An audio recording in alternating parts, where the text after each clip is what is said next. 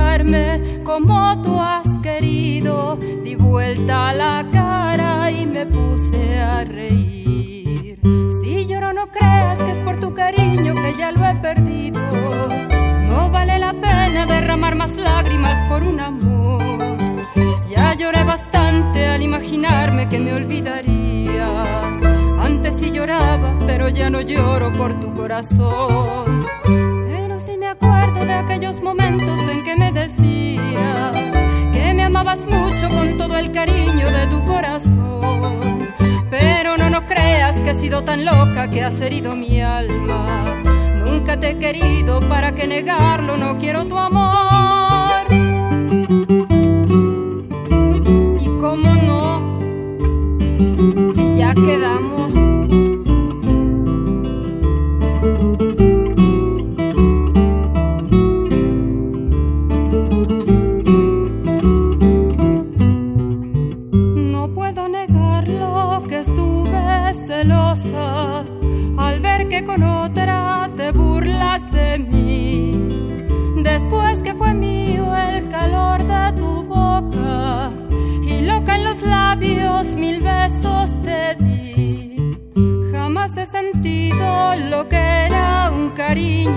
jamás he sabido lo que era sufrir, porque te has marchado sin darme ni un beso, de pena, Dios mío, me siento morir. Si lloro no creas que es por tu cariño que ya lo he perdido, no vale la pena derramar más lágrimas por un amor. Ya lloré bastante al imaginarme que me olvidaría pero ya no lloro por tu corazón. Pero sí me acuerdo de aquellos momentos en que me decías que me amabas mucho con todo el cariño de tu corazón. Pero no, no creas que he sido tan loca que has herido mi alma. Nunca te he querido, para que negarlo, no quiero tu amor. Bienvenidos una vez más a estas frecuencias del 860 de amplitud modulada y a www.radio.unam.mx. Ustedes ya empezaron a escuchar de Ardor y contra quien resulte responsable y uno de los responsables de esta selección es Ernesto Anaya, quien le damos la bienvenida. Ernesto, bienvenido, buenas noches. Muchísimas gracias, no, estoy muy muy contento de estar aquí contigo y otra vez en Radio UNAM. A mí me pone tremendamente feliz y orgulloso. Gracias por brindarme este espacio. Gracias a ti que eres terco en seguir hurgando en el pasado y sacar toda esta lírica que es sumamente rica en el ámbito popular mexicano, ¿no? Es verdad, es verdad, sí, te, te agradezco mucho tus palabras. Yo lo que creo es que tenemos un pasado, un presente y un futuro y lo que yo trato de hacer es un poco parafraseando a, Germán de esa, a partir de, nuestra identidad, de estas canciones que han sido parte de nuestra historia, bien o mal, han sido lo que nos ha dado la identidad y el saber de dónde venimos para saber hacia dónde vamos. Eso es lo que yo creo que de cualquier manera siempre nuestra cultura nos ayuda a, entenderlo. Ernesto Anaya tiene cuatro discos por ahí propios, ¿verdad? Exactamente. Completamente tuyos. Este que es el primero editado en 2004, luego sigue Guapangueando, que se fue editado en 2010. 2010. Sí. Y posteriormente sacó otros dos discos, Recorriendo el Son en 2013 y Los Encantos de Chava Flores 2013, discos que les vamos a ofrecer posteriormente a esta emisión, porque esta emisión también es para conmemorar y agradecerle y que siga existiendo este trabajo musical a Ernesto Anaya, quien recientemente recibió el premio otorgado por Radio Educación por sus 95 años, el premio Salvador Negrojeda, ¿verdad? Exactamente, sí, los 95 años son los de Radio Educación, no voy a pensar la gente que tengo 95. Hay que hacer claro. Sí, eso sí, sí me veo como de 95, 93 por ahí. Pero todavía pasable. Pero todavía pasable, sí. y este disco lo cantas con Juana Vargas. Sí, eh, te cuento rápido. Fíjate que en esa época teníamos un espectáculo, estoy hablando de los de principios de este siglo, teníamos un espectáculo que se llamaba Los ardorosos están solos, solos, solos o no. Así se llamaba completo el espectáculo. Y es un espectáculo que en ese momento Juana Vargas, digamos que escribió todos los textos y hablábamos justamente del ardor en todas sus facetas, el ardor humano de pareja en todas sus facetas, inclusive, o sea, no era un espectáculo que excluyera la homosexualidad, de pronto la planteábamos un poquito por ahí de manera seria y de manera chusca en el espectáculo. De la misma forma, inclusive teníamos canciones de, tenemos una canción de Cricri, evidentemente Chava Flores no podía faltar ahí, pero teníamos una canción de Cricri, La Cocada, en donde hablábamos del ardor, dice la letra de La Cocada. Era una niña rica que estaba en la Alameda comiendo una cocada dulce, pintada y, buena. Cuando un niño pobre vino a decir quedito, dame lo que te sobre, niña, por favorcito. Y entonces esto, de alguna forma, lo jugábamos con él y hablamos como que era el, el ardor, el preardor, ¿no? De, de, cuando uno es niño y que llega con la niña, ándale, dame de tu cocada. Que cada quien piense qué, significaba la cocada para cada quien, ¿no? Cricri lo hizo de una manera inocente y súper linda. la canción en sí me gusta mucho, pero pues si hablábamos del ardor, desde ahí hasta el preardor con la canción de Alma Mía, la que hizo famosa Julio Jaramillo, no estamos hablando de la de María Griver. y la verdad es que funcionaba muy bien porque hablábamos del ardor, inclusive la gente de pronto tenía algo que decir siempre al respecto del ardor y de cómo le había ido en la fiesta. Has pertenecido a agrupaciones que han hecho este juego lírico, poético en diversas partes. Has estado con los folcloristas, estuviste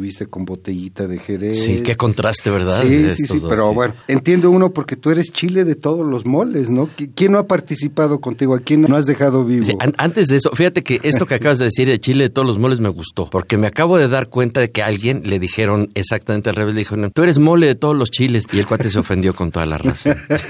bueno, tú no te... Eh, no, para nada, no, no, no. Decían por ahí que no sé si era el, el chile de todos los moles o el ajonjolí de todos los moles, ya no sé qué prefiero ser, pero sí puedo decir que me ha encantado poder conocer gente de diferentes géneros musicales, de, diferentes corrientes, algunos más corrientes que otros, pero bueno, particularmente de los finos que puedo yo hablar. Ahora, este, los folcloristas, que ha sido una institución en nuestro país, es una institución que a la fecha sigue sonando y sigue esmerándose por dar a conocer material, por seguir interpretando música folclórica de nuestro país, de Sudamérica y el Caribe. Y la verdad es que me parece que siguen haciéndolo con el mismo decoro y, con el mismo gusto que lo han hecho desde que empezó el, la agrupación, ¿no? O sea, yo les tengo un enorme respeto y por supuesto un gran cariño. Yo estuve con ellos alrededor de 7, 8 años y aprendí mucho de ellos y a la fecha siguen siendo gente a la que quiero y mis amigos, ¿no? Por supuesto. Iniciamos esta emisión con la pieza Celosa, una pieza de Pablo Rodríguez. Todas las canciones, la música que vamos a escuchar los arreglos son del maestro Ernesto Anaya, con quien vamos a platicar a lo largo de esta emisión y los vamos a invitar a ustedes para que nos sintonicen en otras semanas de este mes para que puedan ustedes escuchar el divertimento en el que se mete Ernesto Anaya. Te diviertes, ¿verdad? la verdad, sí. Eh, la verdad, en todo momento tus discos, tu selección musical también está permeada de alegría y de Por supuesto. No, mira, eh, ¿qué te puedo decir? Hasta como decía un amigo mío, hasta para sufrir hay que aprender a gozar, ¿no? Claro.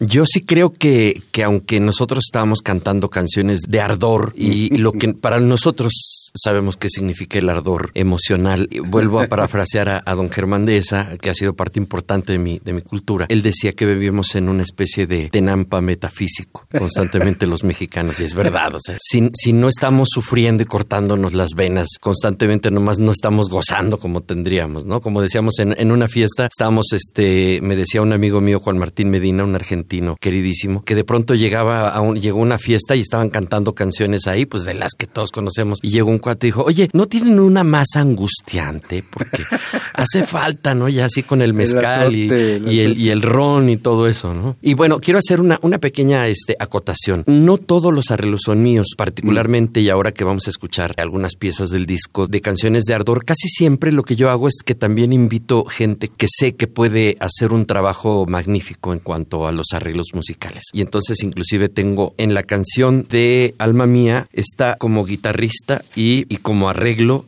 Angelito Chacón. Sí, Angelito hizo el arreglo para una sola guitarra y él interpreta su guitarra, que además me parece magnífico, maravilloso, ya la gente lo escuchará, de la canción de Alma Mía, la que hizo famosa justamente Julio Jaramillo. Es Ramoncito Sánchez. Ramoncito Sánchez. Ha apoyado a una cantidad, pasó de, este, del rock a, a, más todos lados. Él estuvo con, con, la Castañeda, pero él, él también hace muchos años fundó este el grupo Canec, ahora está con Sacil. No, ha estado, pues yo lo he visto toda mi vida así. Yo cuando, cuando lo conocí, yo decía, yo quiero ser como él, que lo ven en todos lados. Yo creo que a mí me ven también en todos lados. Además de que es un gran amigo, es un gran músico. Todavía hace 10 años discutíamos él y yo quién era el, el hueso de México, en el sentido de quién anda metido en, todos los, este, los huesos, ¿no? Que decimos nosotros de los músicos. Y la verdad es que creo que sí me la gano. También haces música para televisión, para teatro, para distintas... Para cine, para radio, sí. Soy, ahora soy el, el maestro de coro de los niños del Teletón de, del Estado de México y de Ciudad Neza. Compañero de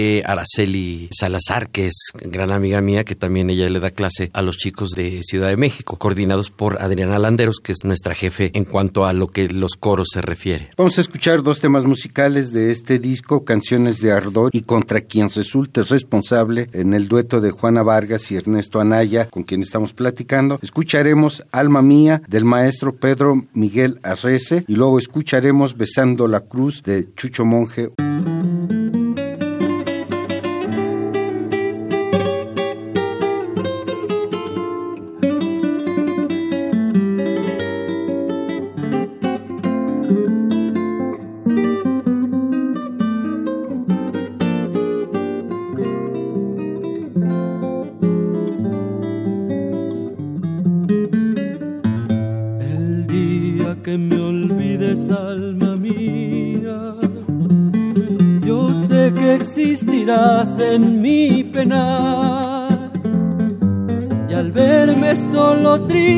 Y olvidado, la vida me haría arrancar. La vida me haría arrancar. Hay cosas que se reciben con resignación hay golpes que el destino da sin compasión. Pero cuando se pierde un cariño, no hay nadie que calme ese dolor. No hay nadie que calme ese dolor.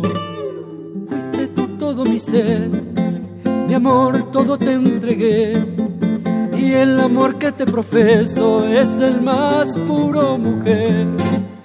Si los lazos que nos unen se llegaran a romper, que se acabe ahorita mismo la existencia de mi ser.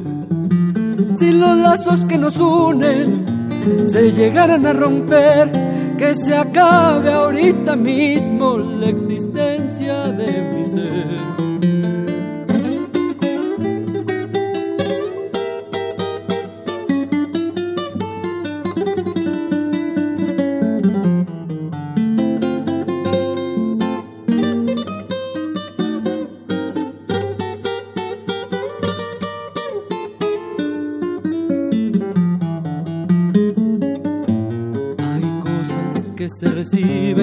Resignación.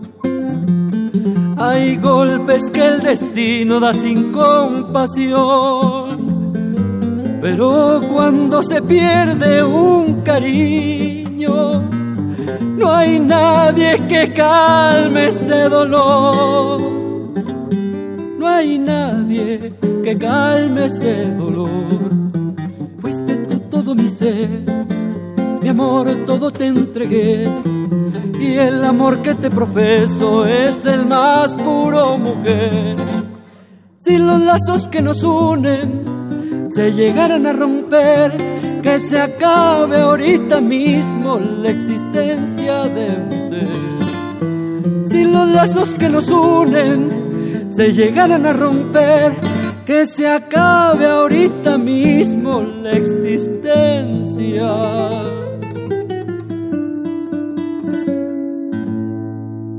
De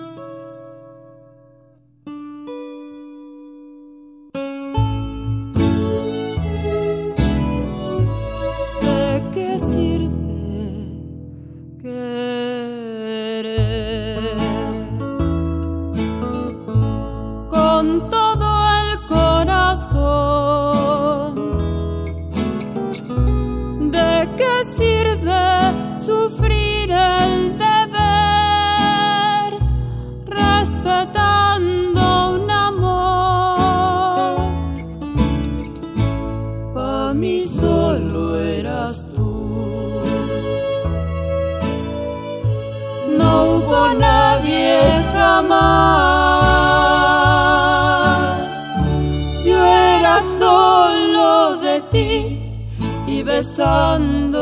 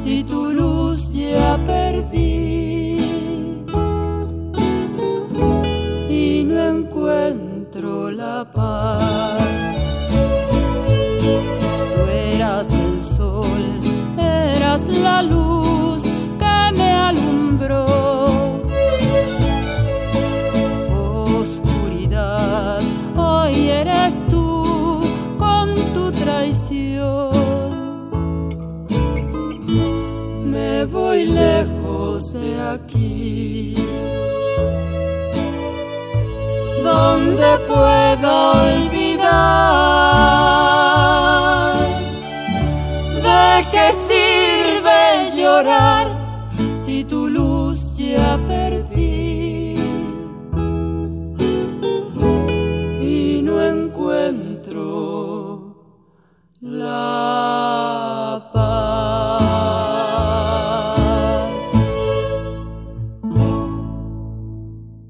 Besando la Cruz y anteriormente Alma Mía, dos temas musicales que nos ofrece el maestro Ernesto Anaya en su disco Canciones de Ardor y contra quien resulte responsable, una propuesta musical surgida en 2004 y que la estamos presentando porque te vuelves como un antropólogo de, la música popular. Más bien un antropófago. Antropófago.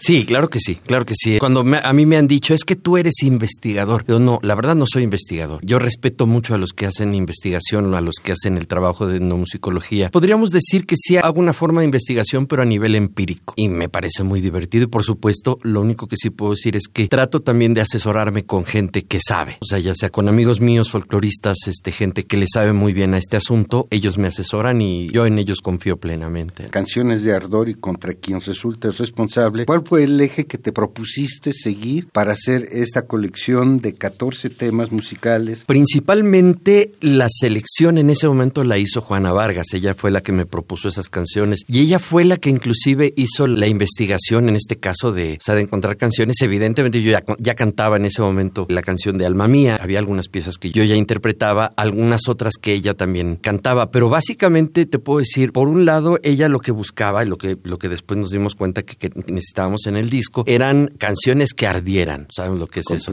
O como dicen también por ahí, canciones que te dan sed. Porque ya me ha tocado muchas veces amigos míos que me dicen, oye, ya oí tu disco y sí, sí da sed y pues me tuve que echar unos tequilas o un ron o lo que sea. Básicamente eso. Y por otro lado, por supuesto, todo eso que tenga que ver con nuestra cultura. O sea, si yo canto una canción que se llama No vuelvo a amar, que es una canción que en su momento, en los años 20 y 30 se escuchaba mucho, es porque es una canción que nos parece que está, en cuanto a la letra y en cuanto a la música, está muy bien lograda. Nos parecía que tuviera que ver con nuestra cultura, con, por supuesto, la música. O sea, estamos hablando de pronto de habaneras o de valses o, de sones. En este disco no tenemos sones, más bien estamos hablando de danzas y de canción ranchera, como se le llama, pero que, que tuviera que ver con nuestro entorno y que dijera algo, y por supuesto que dijera algo al respecto de quejarse de la pareja, ¿no? Sea hombre, sea mujer, sea quimera, sea lo que sea, todo es válido. Como decía por ahí Jaime López y Roberto González, ¿no? En toda la extensión de la palabra amor cabe todo. La verdad es que sí nos gustó mucho encontrar todo ese material. Como decía yo antes, había cosas de, de Julio Jaramillo, hubo mucho material que encontramos de, de todo lo que es la cultura de la franja fronteriza, porque al final nos dimos cuenta de que este material cuando lo sacamos es que lo conocía muy bien la gente del sur de los Estados Unidos, los mexicanos, claro. Y tiene que ver porque fue la música que escucharon ellos y sus padres, sus abuelos, que se llevaron con ellos, pues, con su cultura y ya no escucharon demasiada música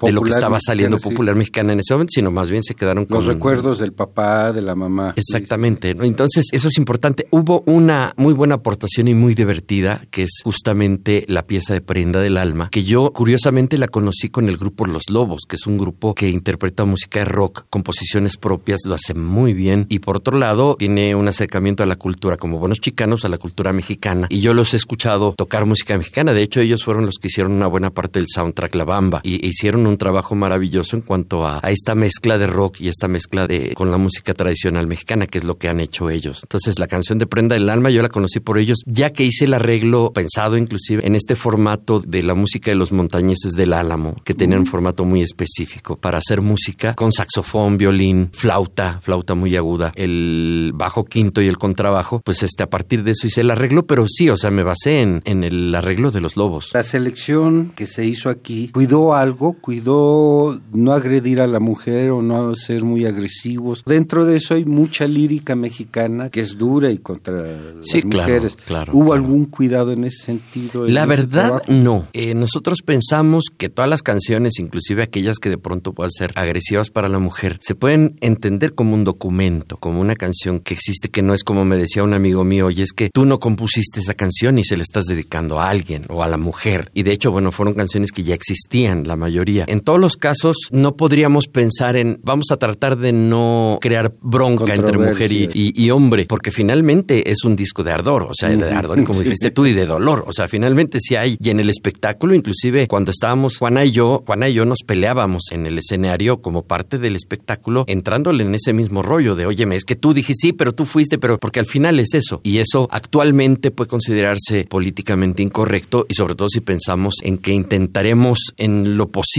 siempre los, los artistas, bueno, los, los que nos comprometemos a esto, a no agredir, a no continuar este asunto de la agresión, de la violencia familiar, de la violencia matrimonial, de la violencia de género. Eso lo conocemos y lo hemos tratado de respetar. Pero pues en este caso hablamos de, por un lado, de un documento y por el otro lado, pues si se trataba de hablar de canciones de ardor, de que tú me hiciste, sí, pues tú me hiciste más y, pues ni modo. O sea, ahí sí entra todo. En el amor cabe todo, pues en el ardor tal vez un poco más, pero con ardor. ¿Más música? Sí, vamos, señor. A, vamos a escuchar dos temas musicales de canciones de ardor y contra quien resulta responsable en la interpretación de Ernesto Anaya y Juana Vargas, Prenda del Alma, de la cual ya también nos hacía referencia el maestro Ernesto. Esta es una pieza de Ray Pérez y Soto. Y la siguiente es No Vuelvo a Amar, una pieza de Alfonso Esparza Uteo.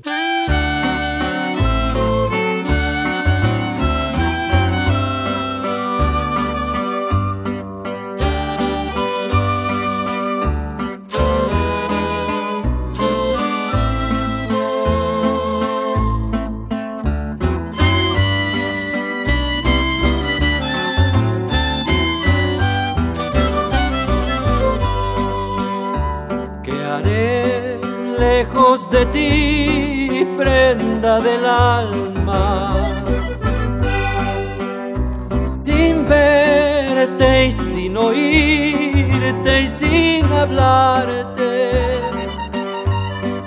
A cada instante intentaré de ti acordarme,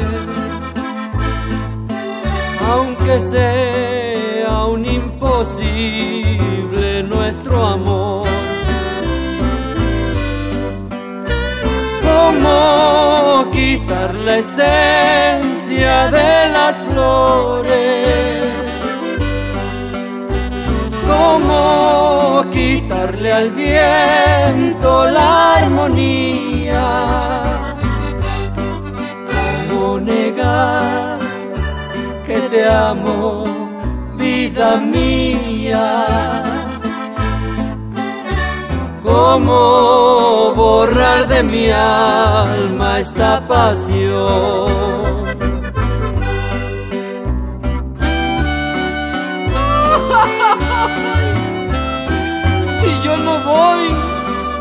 Me llevan.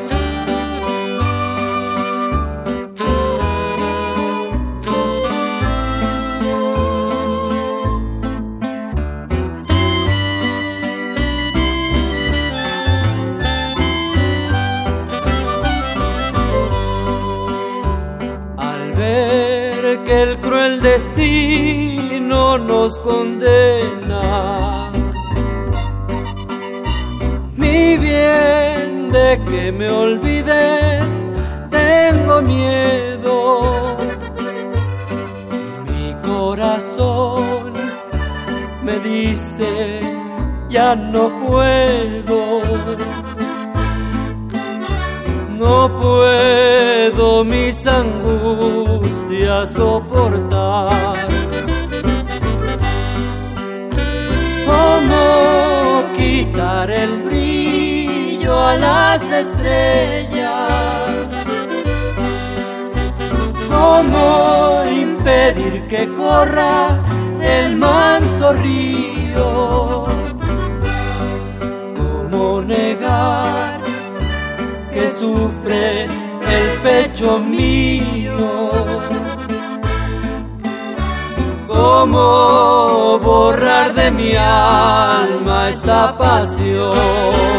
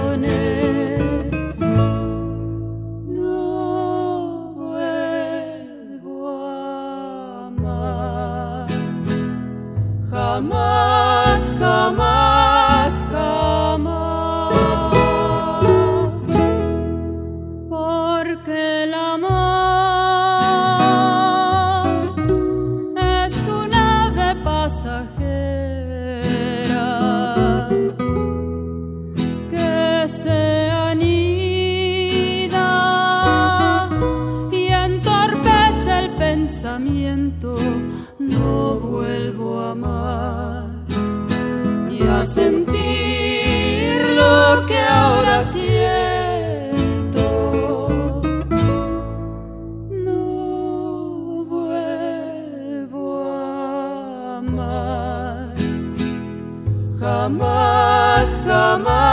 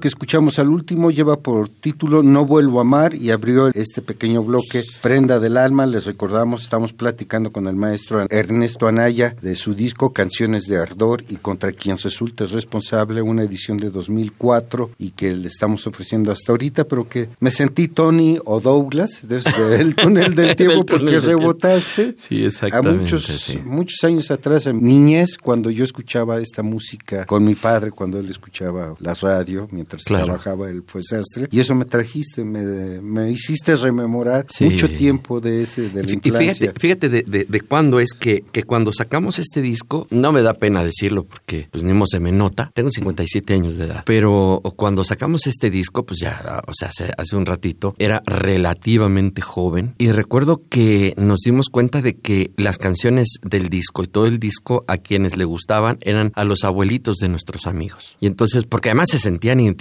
no solo porque las canciones les gustaran, sino porque, como nos pasa a todos, la canción te puede gustar o no, pero te trae un recuerdo de una época de tu vida, porque era cuando sonaba en radio o cuando los amigos la cantaban antes de, todos estos aparatos que tenemos actualmente. Eh, en una fiesta en México era casi imposible que faltara una guitarra. Y eso, está hablando de lo mínimo. Hay gente que trae allá el que hace el violín y dice, a ver, ábrete el piano para ver. Y yo lo que creo es que estos recuerdos que puede tener la gente se quedaron muy grabados como te comentaba hace un rato, o sea, esto de la franja fronteriza, Estados Unidos, México, toda esa gente que se fue más o menos por esas épocas o por los años 40 o 50 y la música que llegó en ese momento, entonces se quedó plasmada por aquel lado y por supuesto nos dimos cuenta después de que estábamos haciendo un disco con canciones y con una cultura que tenía que ver no solo con los mexicanos, sino con la parte chicana en los Estados Unidos. Y hablo específicamente de gente como Lidia Mendoza, que fue una cantante compositora que fue muy famosa Todavía. flaco. sí, claro, el flaco, el, flaco, ¿cómo se llama? El flaco Jiménez. sí. y este, y estamos hablando también del eh, Steve Jordan o Esteban Jordan, que era también un chicano que, que era un chico que, que, no tenía un ojo y tocaba maravilloso el acordeón. Era chicano, pero el asunto es que él tocaba música mexicana a la manera de los jazzistas o de los rock and rolleros y tenía un nivel impresionante. Y estoy hablando también de los, este, de la cultura de los Valdés, de la gente de Los Ángeles que tuvo una importancia fuerte. De ahí salió la película Sud Sud en los años 80, mediados de los años 80, que hablaba justamente de este pleito que había entre los mexicanos y los eh, nativos estadounidenses. Sobre todo los nativos.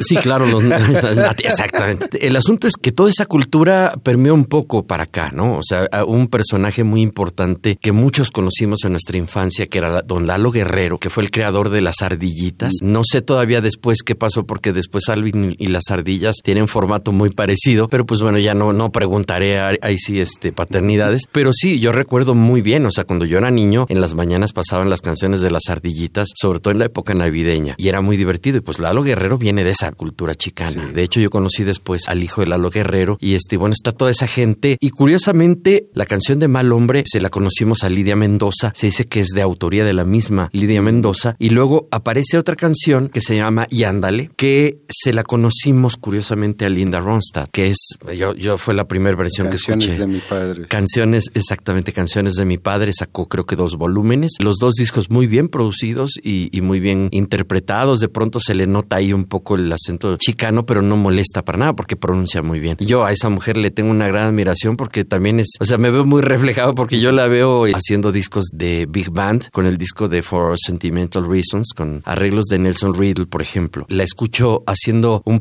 de discos que se llaman Trío con Emmylou Harris y Dolly Parton, en donde hacen música que nosotros conocemos como country, mejor conocida como bluegrass, en donde eh, están cantando canciones un poco como canciones de ardor, canciones del rancho de allá, a tres voces perfectamente coordinadas, perfectamente eh, afinadas y con una gran interpretación. Y de pronto la oigo haciendo música disco en, en, esa época. Entonces, bueno, sí le tengo gran, gran admiración. Aparece el disco de canciones de mi padre, yo lo escucho y me encantó el repertorio, pero me encantó la producción en general. De ahí conocimos la canción de Y Ándale, justamente, de la misma Linda, Linda Ronchas, le digo yo. Para hacer toda esta compilación, ya nos dijiste que Juana Vargas fue una de las artífices de hacer la selección, pero también te permeaste tú de toda esta cultura sureña, norteamericana, norteña, mexicana. Pues mira, te tengo que decir de entrada que soy un goloso. Eso que, que lo sepa la gente. como dicen por ahí últimamente, sí, se, tenía, se tenía que decir y se dijo. Y, sí, contra quien resulte responsable. Lo tengo que decir, pues sí, sí soy goloso en cuanto a que a mí me gusta una enorme cantidad de géneros de música. Para aquellos que van a, se van a enojar por lo que voy a decir, hasta el reggaetón me gusta. Ojo, no me gustan las letras del reggaetón, no me gusta que esas letras, particularmente Maluma, permeen en la sociedad, en los niños, porque no me parece que sea precisamente saludable en sentido cultural, emocional, inclusive para los niños. Pero fuera de eso, a mí me parece que hay parte de la cultura del reggaetón que la gente desconoce y que es importante, que existe, que está por ahí. Pero te puedo decir que yo de niño escuchaba todo tipo de música, porque mi madre y mi padre siempre escuchaban de todo. Luego aparecen mis hermanos que oyen, mi hermana le gustaba la música disco y bueno,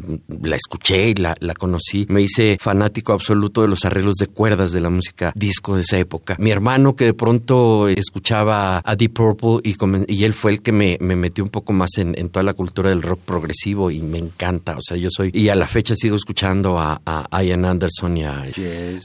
a, Yes, claro, Jethro Tull, este, Genesis, los grupos de ese momento, Deep Purple, por supuesto los Rolling Stones, Janis Joplin, o sea, se me van nombres, pero todos esos estuvieron en esa parte de mi vida hasta que llegó Oscar Chávez y Amparo Ochoa y los folcloristas y comencé a escuchar otras cosas, pero también, o sea, yo llegué a escuchar a Roberto Carlos y a todo lo que sonaba en la en radio, este, me sabía casi todas las canciones de Camilo Sesto y de Mocedades. No puedo decir que sean, como dicen por ahí, los gustos culposos, porque la verdad es que no me da culpa, lo sigo disfrutando a la fecha y yo la verdad es que estoy un poquito, digamos, más bien no en contra, sino no estoy de acuerdo en aquello del buen gusto y el mal gusto, porque entonces ahí uno dice, el buen gusto es el mío y, y el tuyo no es buen gusto, ¿no? Y entonces me parece que ahí nos volvemos un poquito intolerantes en cuanto a lo que tú oyes, no, no tienes que oírlo. Pero también me ayudó mucho que viajé con los folcloristas a, a Estados Unidos y de pronto llegamos a estar en contacto con parte de la cultura chicana.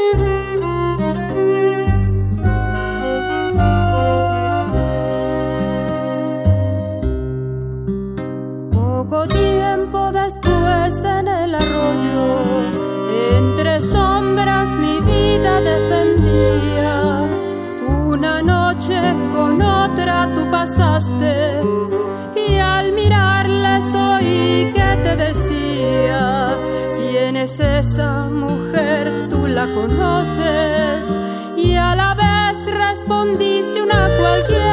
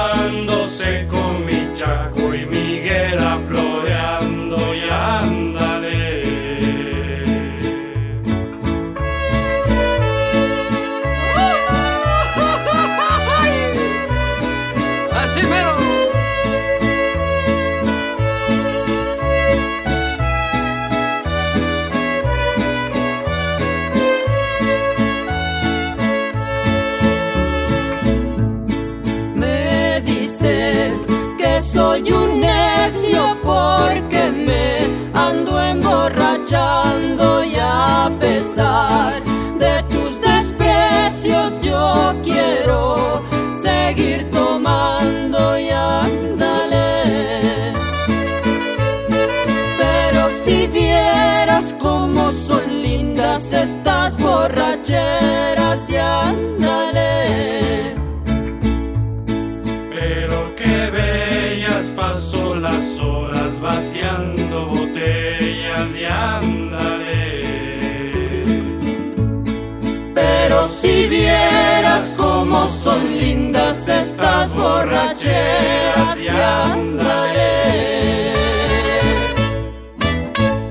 Escuchamos y ándale y abrió espacio Mal Hombre y ándale nos decía desde Minerva Valdés de Lizondo y Mal Hombre el de Lidia Mendoza. Se, acompañaba con un bajo sexto o bajo quinto, no recuerdo, pero ella solita con, con su guitarrota iba cantando por todos lados y fue muy famosa en esa época. Y les recordamos, nuestra plática es con el maestro Ernesto Anaya por la aparición de este disco, aunque tiene 15 años, pero no deja de ser tan activo. ¿Qué te pasa cuando encuentras a jóvenes y te escuchan? Qué bueno que mencionas eso. Fíjate que al principio, como te decía, cuando sale el disco de, canciones de ardor, que te digo que les gustaba más bien las abuelitas de mis amigos y todo eso. O sea, si mi abuela hubiera vivido cuando salió ese disco, le hubiera gustado mucho. Lo que te puedo decir es que a mi madre, a mis tías y a todos los, a toda la gente más o menos de esa generación les gustó mucho ese disco y les trajo recuerdos. Lo que es curioso es que años después me doy cuenta de que los chavos ya comienzan a escuchar eso otra vez, como que sí se están volviendo a alimentar de esa parte de la cultura antigua, porque de pronto eso que le llaman retro, la música retro, comienza a permear en muchos ámbitos. De pronto en los años noventas, a lo mejor tal vez este desde, desde los ochentas, pero de allá para acá comienzan a salir muchos covers. Hay menos composición en ciertos momentos que lo que se comienza a reutilizar. Y estoy hablando de la música que se escuchaba, lo que cantaba Germain, los, los Ángeles Negros, eh, comienzan a, retomarlo desde gente como Café Tacuba, ¿no? Caifanes. Caifanes, Diego Herrera. Me acuerdo que platicábamos porque eh, eh, de pronto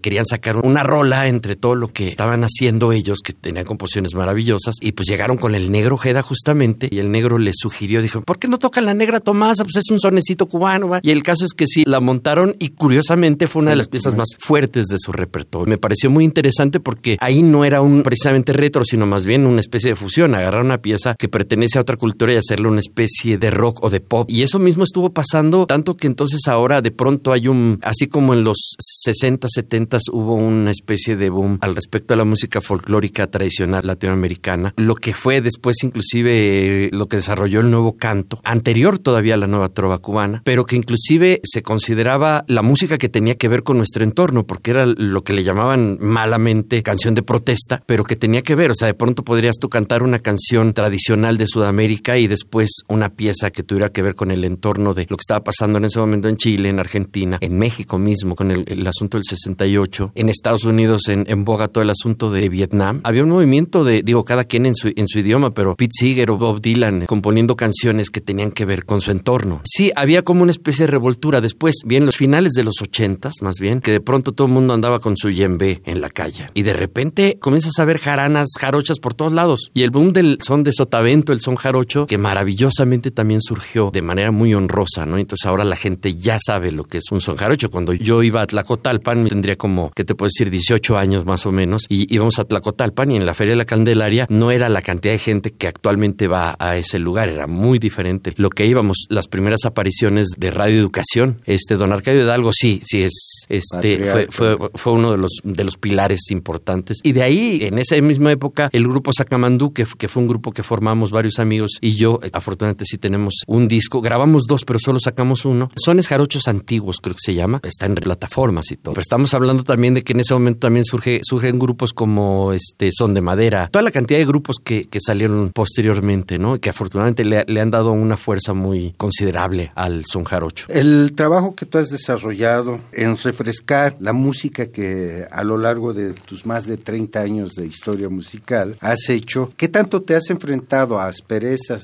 de poder modificar, de poder hacer un nuevo arreglo cuando propones un disco? Hasta ahora, afortunadamente no, o no me lo han dicho. En este caso, yo creo que he contado con mucha suerte. Yo sé que particularmente los jarochos, los que tocan son de sotavento, evidentemente hablo de los que tocan el son ranchero, lo defienden a capa y espada. En general hacen bien, de pronto que hay que entender bien el son jarocho para después hacerle lo que quieran hacerle. Yo estoy convencido de que la música tradicional sí se tiene que conocer profundamente. Hablo de mí, yo la tengo que conocer, tengo esa obligación, esa responsabilidad para entender sus características, lo que la hacen ser lo que es, como para después entonces jugar. Estoy hablando de que cuando yo, por ejemplo, estudiaba armonía, llegaba con mi maestro, el maestro Rosado, decía, maestro, mire, es que yo hice esto. Y lo veía con otros compañeros también y nos, nos miraba y veía, ¿y esto por qué lo hiciste así de esta manera? Ah, pues nomás porque se me ocurrió. Entonces decía el maestro, no, no, no. Primero aprendes las reglas y las aprendes muy bien y después haces lo que quieras con ellas, pero a partir de un conocimiento. Entonces, lo que yo he intentado hacer, o sea, conocer particularmente la música tradicional, primero el son huasteco, después tal vez el son de sotavento, pero también el son de mariachi, el son jalisciense, eh, el son ismeño y todos los sones que tenemos y toda la música tradicional que tenemos de tal manera que si yo voy a hacer un arreglo, intento conservar la esencia, aunque no podría yo definir cuál sería la esencia, pero yo cuando escucho una pieza o un son, yo percibo cosas al respecto de lo que hay ahí y trato de respetarlas Esas ya a lo mejor ya después le agrego saxofones o, una orquesta o, una pequeña orquesta de cámara de cuerdas. Pero básicamente sí, lo que intento es conocerlo y particularmente sí, la, la instrumentación, pero también un poco de salir un poquito de los estilos o de los géneros. Pero afortunadamente a la gente hasta ahora le ha gustado lo que hago. Muchos dirían tantos años y pocos discos. Los que sabíamos que iba a salir tal o cual disco de rock y que además la portada iba a entrar en el concurso de portadas a nivel mundial. Y, y, entonces cuando tenías el disco en las manos era revisar todo y te aprendías quién produjo, quién compuso, quién tocaba la batería, todo. Porque realmente te volvías no fan de la canción, sino realmente te volvías un seguidor del grupo y de todo lo que ellos hacían y casi de su vida personal. Maestro Ernesto Anaya, queremos agradecer haber estado presente. En este primer programa dedicado a ti. Te hacemos la invitación para hablar posteriormente del disco que sacaste de Chava Flores. En Por supuesto que sí, encantado de la vida. Vamos a dejarlos antes con dos temas musicales más de este disco, Canciones de Ardor y Contra quien resulte responsable, que es Tú ya no soplas, una pieza, digamos que la más atrevida, pero es del maestro Lorenzo Barcelata. Sí, la más groserota. la más groserota, pero que entendida en su contexto, en su tiempo, era como de un reclamo sin llegar a menospreciar, de meritar la imagen de la mujer.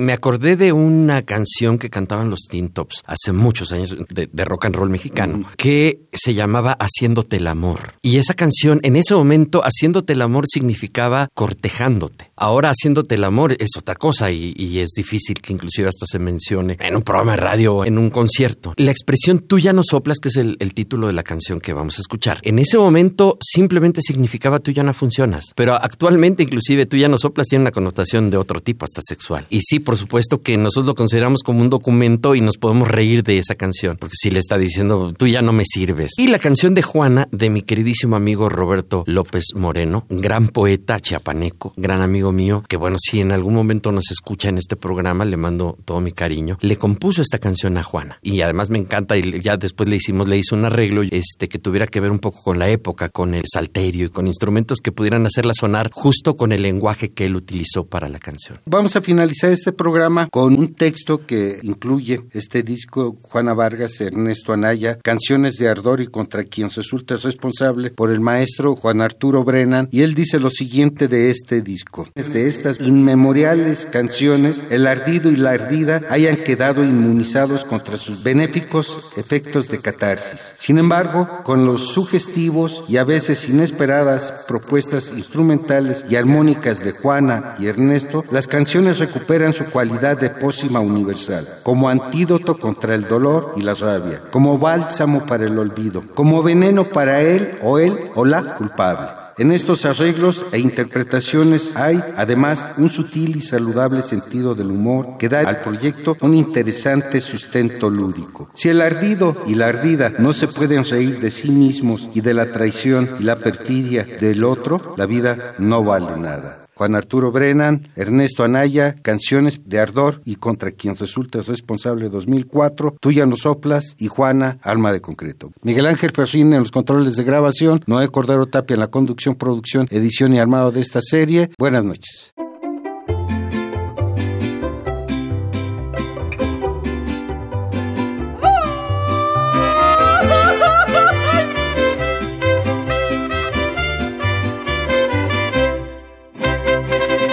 Presumas ni me vengas con tus cosas, ni te molestes en pensar en mi querer. Quiero decirte cuando oigas estas coplas que tú ya no soplas como mujer. Cuando te quise te pusiste muy fachosa y por el mundo te me echaste a correr. Busco otro maje porque ahora ya me chocas y tú ya no soplas como mujer.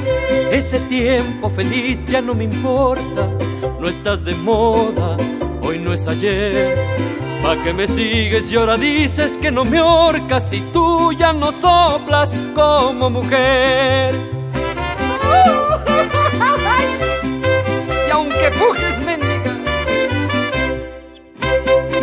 busca un espejo pa' que veas que estás muy chocha, que no me cuadras como me cuadraste ayer Quiero decirte que tengo otra muy piocha y que tú ya no soplas como mujer. Ese tiempo feliz ya no me importa, no estás de moda, hoy no es ayer. Pa' que me sigues y ahora dices que no me ahorcas y tú ya no soplas como mujer.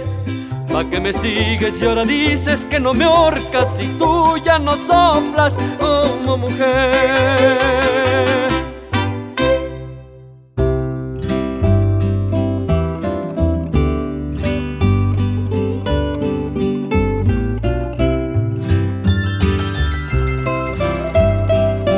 Que me han de matar con una daga exquisita, adornada de oro y plata y pura piedra bonita. La daga que a mí me mata es la risa de Juanita cuando no me da la ingrata un beso de su boquita. Juana, Juana, por la ventana, escucha el eco de esta canción.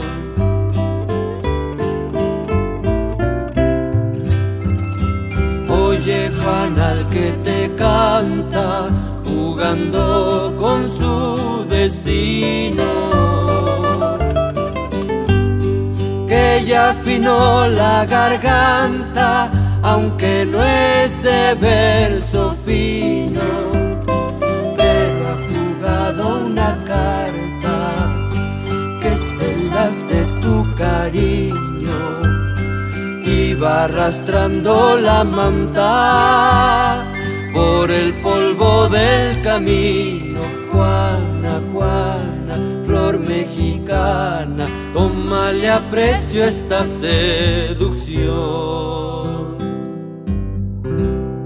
Te traigo Eburne a Juana, bien de mi vida, retacitos de mi alma, gozos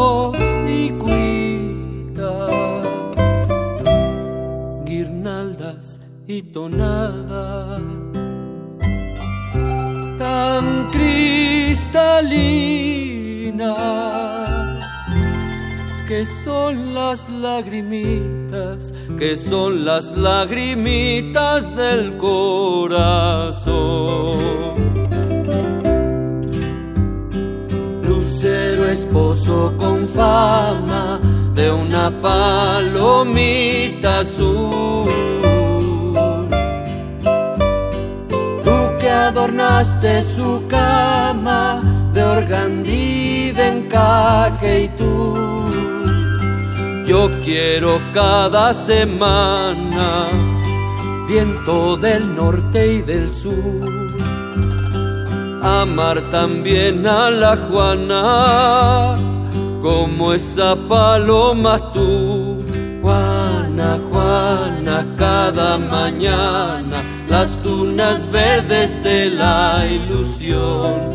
Juana, Juana, ya tengo ganas de aquerenciarme en tu corazón.